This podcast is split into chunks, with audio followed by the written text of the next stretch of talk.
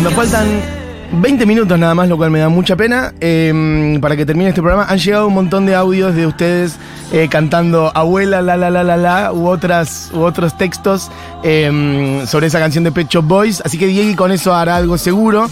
Y del pop al pop vamos, ya de hecho está sonando.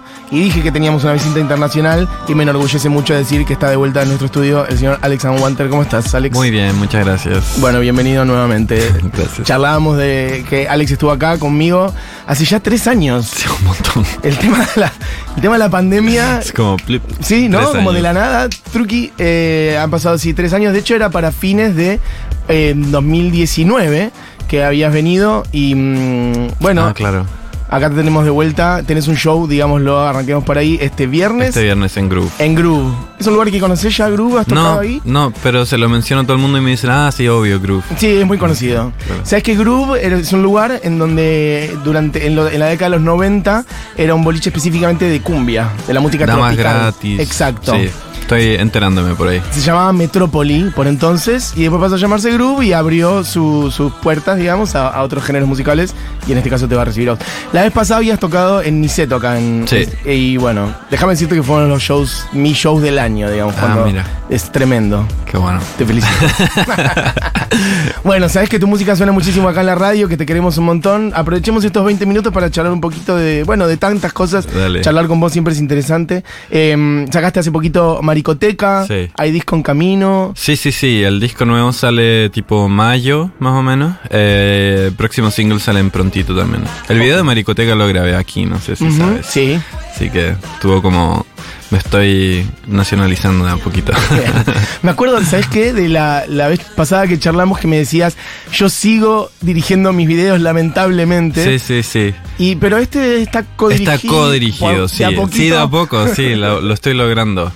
No, con, lo codirigí con una amiga muy cercana de aquí, Josefina Allen, y la verdad es una maravilla porque eso de dirigirse a uno mismo en los videos es lo más ridículo que te puedas imaginar. Como tipo acción y como ir corriendo frente a la cámara y después como hacer el ridículo un rato y después como eh, corte. E ir a ver cómo salía la toma. Exacto.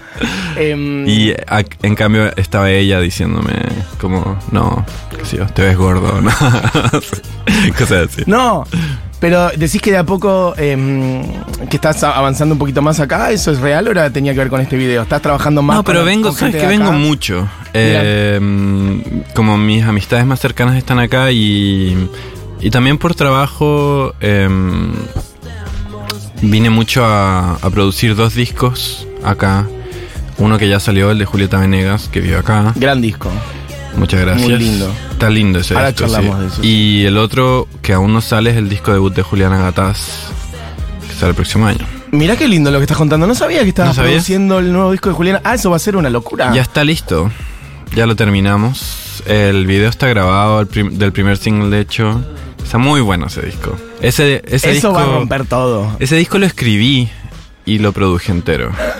Es como. Ahora lo escribí, ¿qué quiere decir? O sea, vos. Yo, las canciones son mías. ah, las canciones son tuyas. Sí, pero las canta ella, pero están como hechas para ella también. No, es fascinante No son canciones mías cantadas por ella, son canciones que hice para Juliana. Las hiciste pensando en que las cante ella. Sí, sí, claro, claro. Y hablamos, hablamos un montón sobre como de qué quería ella hablar y las letras son como escritas como, como ella. ¡Qué maravilla! sí. Es un ejercicio que por ahí no ocurre tanto en la música, pienso más en el cine, viste esto de directores o directoras que arman una película pensando Claro. que su protagonista sea tal actriz o tal Tipo actor. Tar, así. Claro, pero en la música por ahí no ocurre tanto que alguien componga incluso pensando en que otro lo cante. No, es, es inusual, o sea, de hecho el, el- la única referencia que tuve más presente era como Juan Gabriel, que le escribía esos discos como a Rusia, Rocío Durcal, Sí.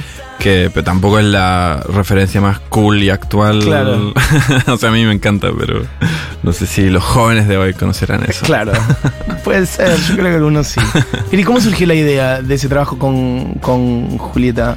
Digo, con, con Juliana, perdón. Está bien, yo me, confundí. se me cruzó, se me cruzó confundí. Venegas con gatas, Un por eso. montón. Eh, ¿Cómo surgió? Somos amigos hace mil años, o sea, tipo más de diez creo.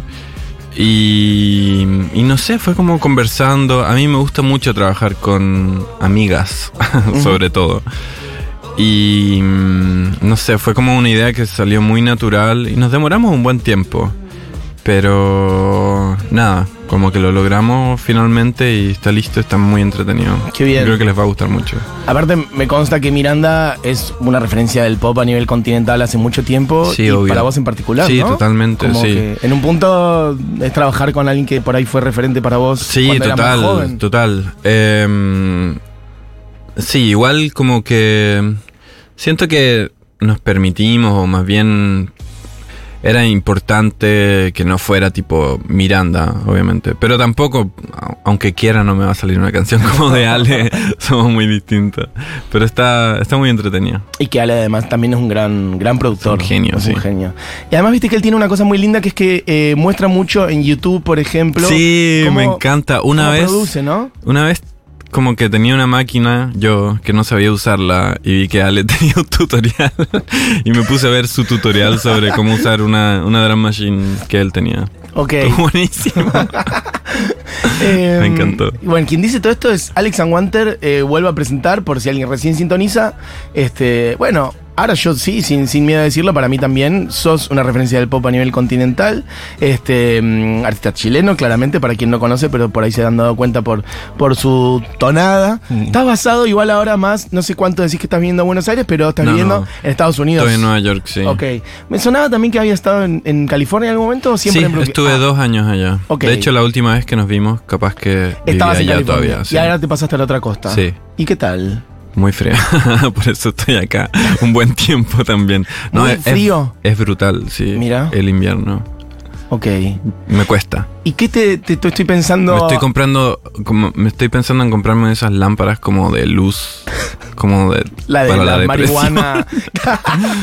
Sí, la que no, crecen las plantas, ¿cómo se terrible. llaman? La planta que sirve. La, la- claro, la luz que sirve para Sí, medio eso.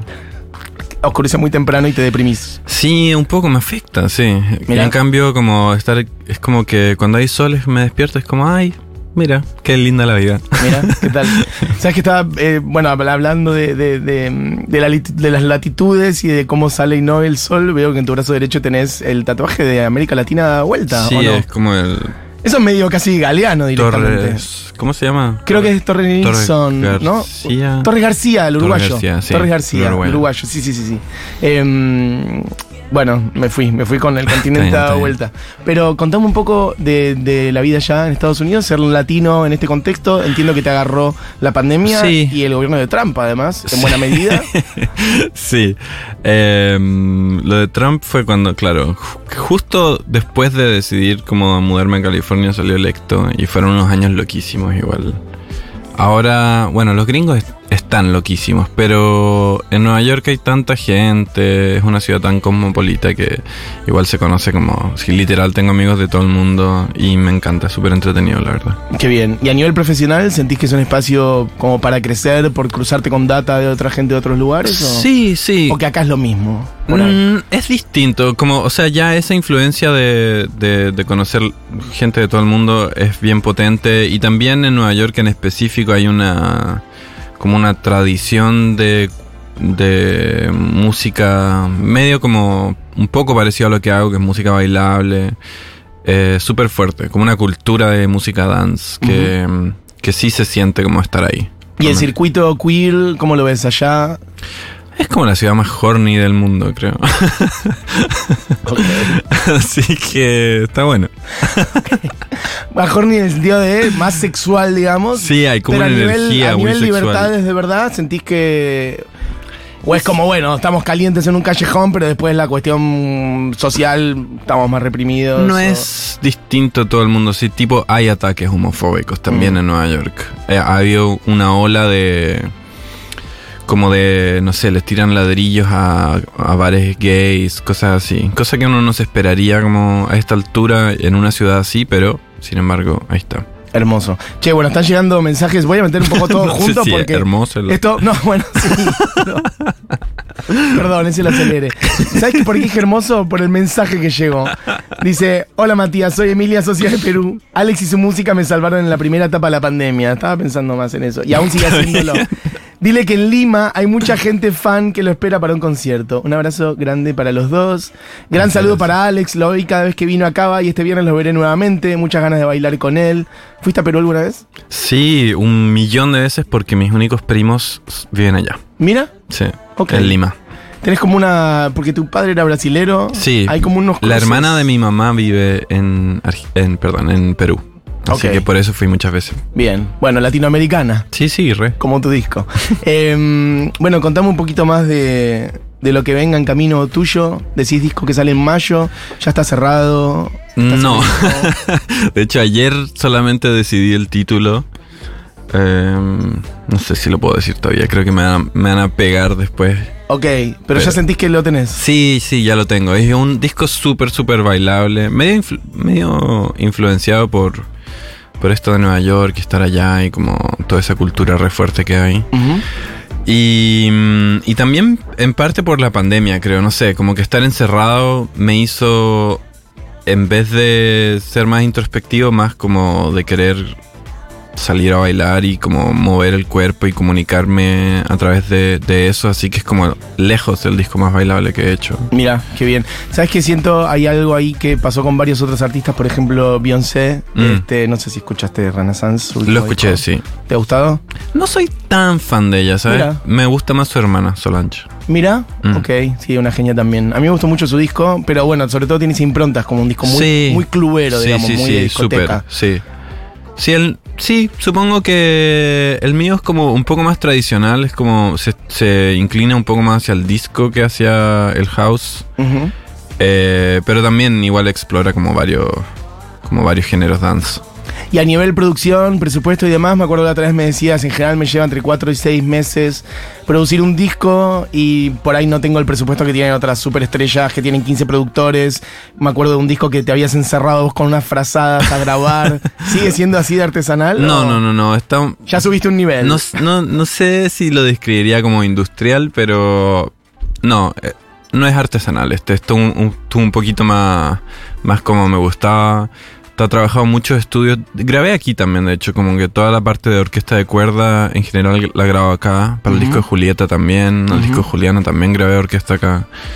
Y mm, sí, no, de hecho, baterías también grabé aquí. Mira. Así que es un disco medio internacional. ¿Y orquesta grabás con alguna que ya existe en sí? O sea, la orquesta de tal lugar o buscas músicos que toquen cuerdas y la armas vos? Trabajo con un arreglista acá y, y compositor que es muy amigo, Pedro Neto se llama. Eh, y Pedro es como. funciona como de.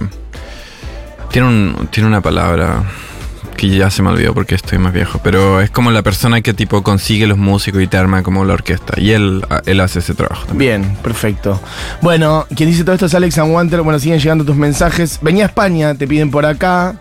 Eh, volví a Córdoba, Alex. Fuimos al estudio theater y nos bailamos todo. Bueno, Estuvo bueno eso. Qué lindo. Eh, hablemos un poquito de Chile. Me acuerdo también la última vez que habías venido. Estaba Chile en plena como insurrección popular. Sí, ah, me río porque estamos, volvimos como cinco años atrás. Ay, qué país, no sé.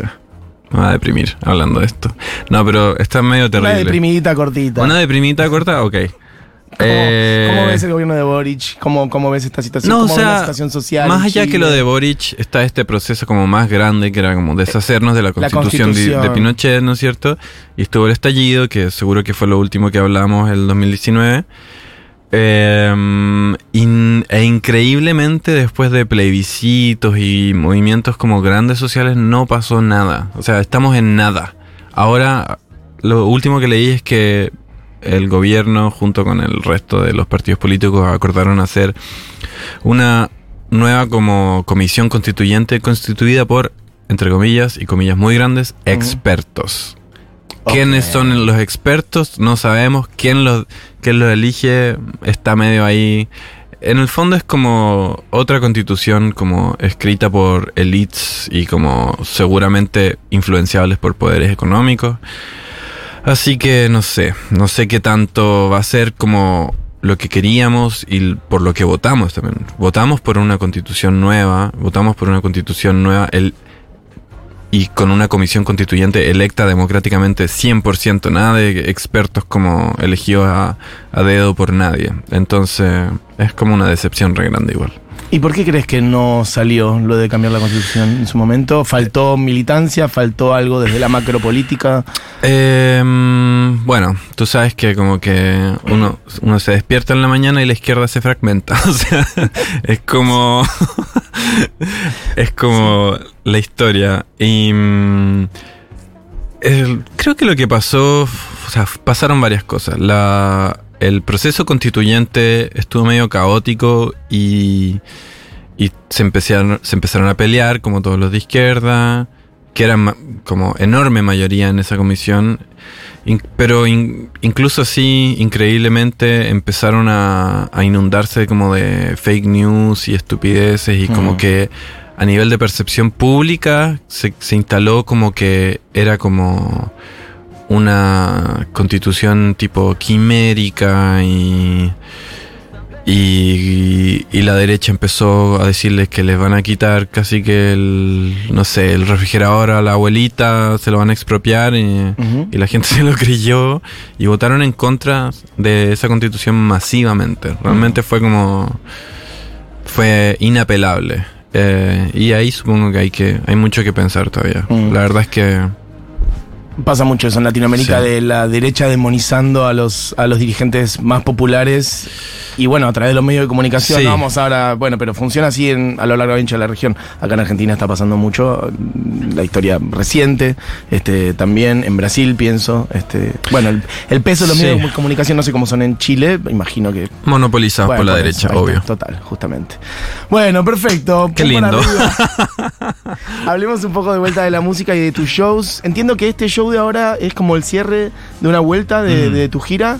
Contá por dónde estuviste, cómo No, fue más que nada Chile show. no había hecho shows en dos años. No, no quise hacer ninguno de esos shows tipo haciendo pan de masa madre y luego tocando unas canciones en Claro. pandemia. Eh, no, no es mi onda. Así que estaba hace un buen tiempo sin, sin tocar y estuvo súper lindo. Hice dos, dos shows bien grandes en Santiago. Y, y nada, no quería como dejar de, de pasar por acá. Eh, así que nada, vamos a ir a. Vamos a estar en Groove este viernes. Ajá. Y. Sí, a mí también. Ah, vos también se te cortó, Sí. se nos cortó los ahí. Quedé como- No escucho nada. Estaba- pensé que era yo, pero. No, Bueno, ahí vuelve. A ver. ahí. Mm, Ruiditos. Unos ruidillos. Unos ruidillos. Mm, todavía no. Bueno, no importa. Pero nos ahí escuchamos, estamos, ahí nos sí. escuchamos. Ahí dale. Ahí estamos, perfecto. Y, y nada, va a estar súper entretenido. Me voy a inclinar más hacia como lo bailable y, y tengo unas sorpresas también este viernes. Ok.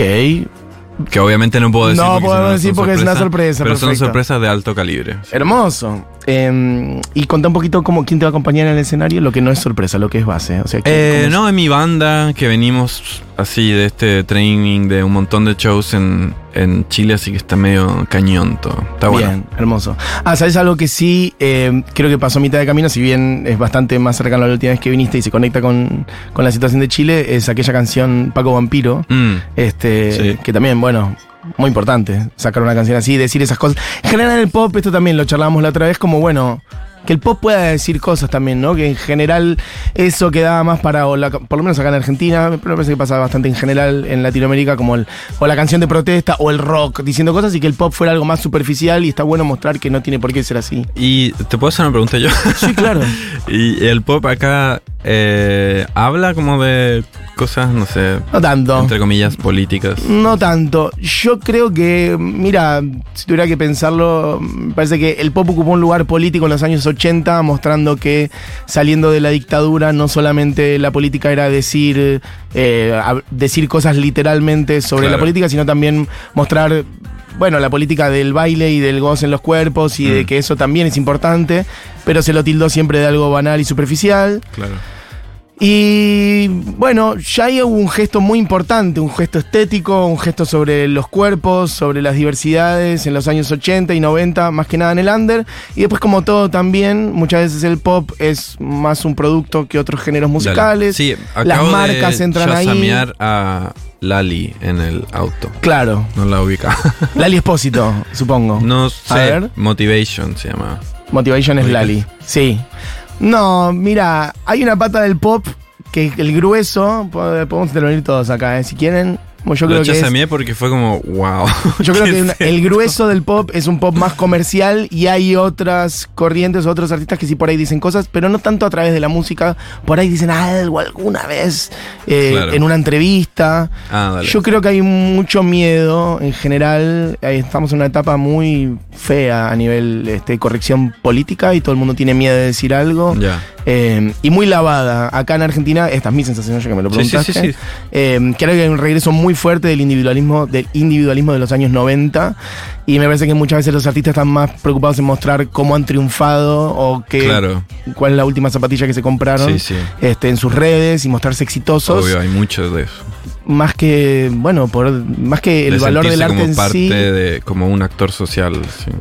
sí. Eso ya sería muchísimo pero sí ojalá pero digo algo incluso pensar que el arte sirve para transformar la realidad o que hay una búsqueda estética Claro. genuina a veces hay mucho de, mm, de ir en lo que es masivo y que le- los números y cuántas Claro, reproducciones tengo y soy el uno bueno en fin Intenso.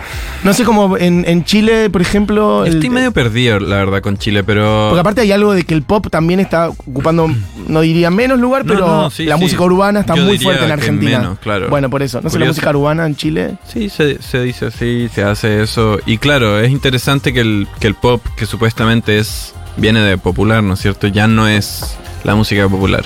Es interesante. Igual me parece como sano, por lo menos para mí, asumir como el lugar como real. no hablar como desde que uno hace como la, música más comercial, porque no es para nada ya eso. Yo creo que sí el pop es como, viste como cada cual tiene sus banderas, por decir de alguna manera, y como que es una potencia, pero a la vez te encorseta. Me refiero a eh, que creo que el pop asumía hace mucho tiempo la cuestión de la diversidad sexual, lo cual está buenísimo, pero a la vez es como si no hablaran de otro, ¿entendés? Como, dale, puedes hablar de una perspectiva de clase, por ejemplo, o Sí, puedes sí. hablar de que mm, la policía tal cosa, o de que en el país hay hambre, o lo que sé. Claro, claro. Cada uno le puede encontrar la vuelta. Sí. Entonces yo creo que los artistas de pop locales sí por ahí hablan de la diversidad sexual, pero de otros temas no Claro, tanto. pero eso ya está bien como masticado como Por a eso nivel digo. mediático, ¿no? Es como que ya, ya no transgrede. Exacto. Mm. Bueno, todo pum para arriba, ¿eh? La situación de Chile, que el pop no transgrede. Vamos, Latinoamérica.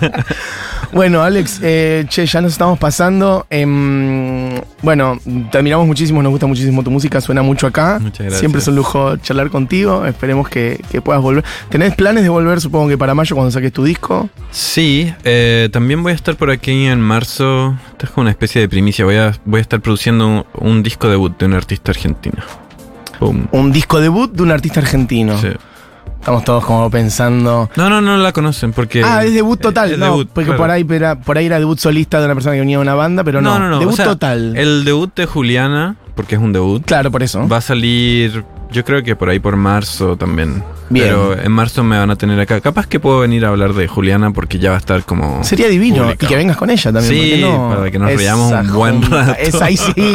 Qué energía divina que tiene Sí, Juliana. no, la amo. Che, pará, vos sabés que estamos este, totalmente inmiscuidos. No hay otro tema. Creo que estos los últimos, los únicos 20 minutos en los cuales en la radio no se habló del mundial en las últimas Hay que 72 cantar. horas más o menos. Abuela. Este, exacto. ¿Puedes creer eso? ¿Puedes creer que una canción de Pet Shop Boys? Encanta, la verdad. Está Es buenísimo. He visto todos los videos de, de abuela. Que son como cinco ya, ¿o ¿no? ¿De la abuela? Sí, de la abuela. Y creo que sí, uno por partido más o menos. No sé cuántos son, pero más o menos cinco. Están buenos. Y se ha replicado por todos lados. No, te quería chusmear si vas a estar el domingo acá en Argentina. Voy a estar, sí. No, de hecho tenía. Somos unos El domingo es la final. Sí, le- ya lo sé. No sabes por las dudas.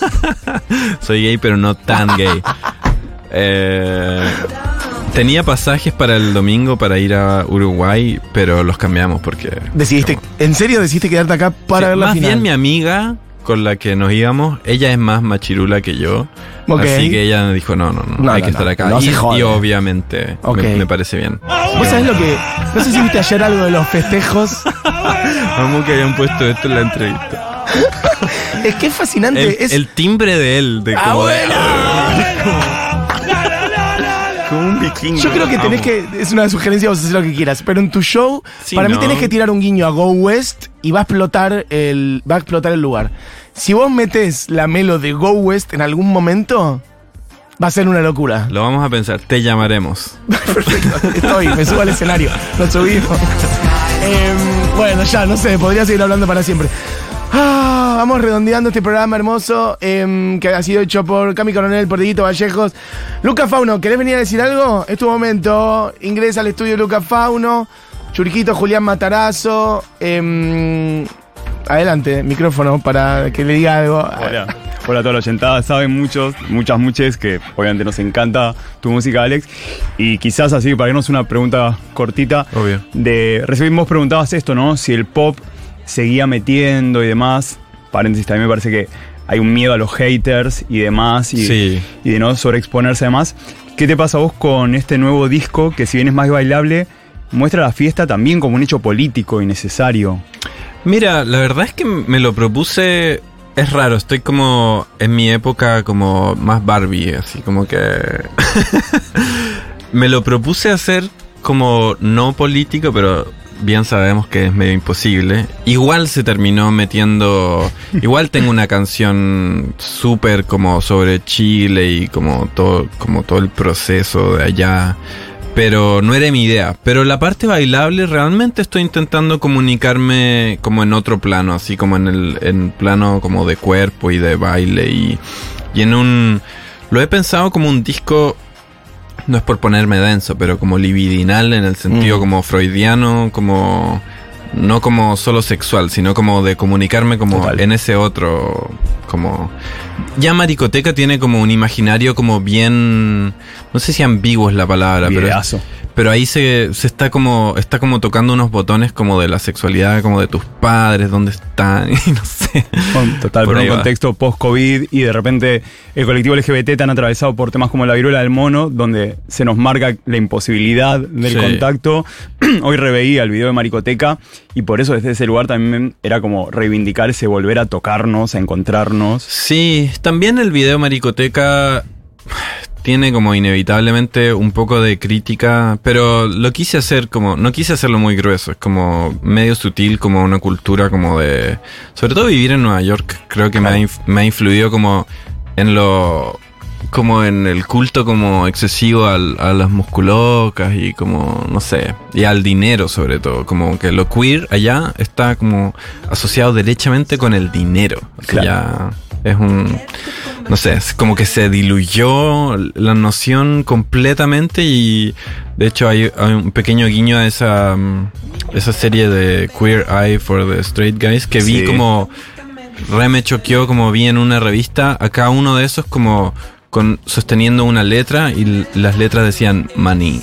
Wow. Tranqui, no hay metáfora. Bueno, un poco lo Así, que decíamos tal cual. antes. Sí, no hay total. metáfora. Y por último, Todo es mercancía. antes de, antes que no me saquen, te quería preguntar qué te pasa con de repente todo este, cuando hablan del queerbaiting Sí. en la música, que tildan algunos Tipo cantantes. Harry Styles. Sí, por ejemplo, en general. Para que- poner nombres sobre la mesa. una, una vez que yo me estoy portando bien. Explica qué es. No, soy yo medio soy- el tirabomba de acá. Yo soy medio de eso también. ¿Cuál es el término de vuelta? Queerbaiting, que es como fingir o pretender o mostrar algo queer para que venga el público. Por lo, lo baiting como anzuelo. Total. No sé qué pensar muy bien. Se me hace medio como ridículo, pero se me hace medio ridículo también caer en eso. O sea, caer como en, en que eso sea como un significante como comodificable Claro. para la gente y que la gente lo compre y como también viene mucho como de querer saber el chisme y de la intimidad y cómo se vende la intimidad en redes sociales. No sé, la verdad es que se me hace medio ridículo, pero no sé. Creo que no es el peor crimen de la humanidad. no sé qué pensar. Gracias, te banco 101% en esa. Con esta necesidad Es medio ¿qué quieres ridículo, saber? pero bueno. Es como. Ellos son los ridículos, ¿no? Es como que, no sé. De una. Chicos, nos tenemos que Dale, recontra perdón, ir porque empieza el otro Nos programa. O sea, nos vamos todos. Em, gracias. Te veremos este viernes en el show Vaya. y esperemos vernos todos en lo que quizás sea la mayor bacanal y festejo de la historia de la humanidad este domingo. ¿Por Sí, qué no? cantando Así abuela que- en el obelisco. Exactamente. Todos corriendo. nos vemos.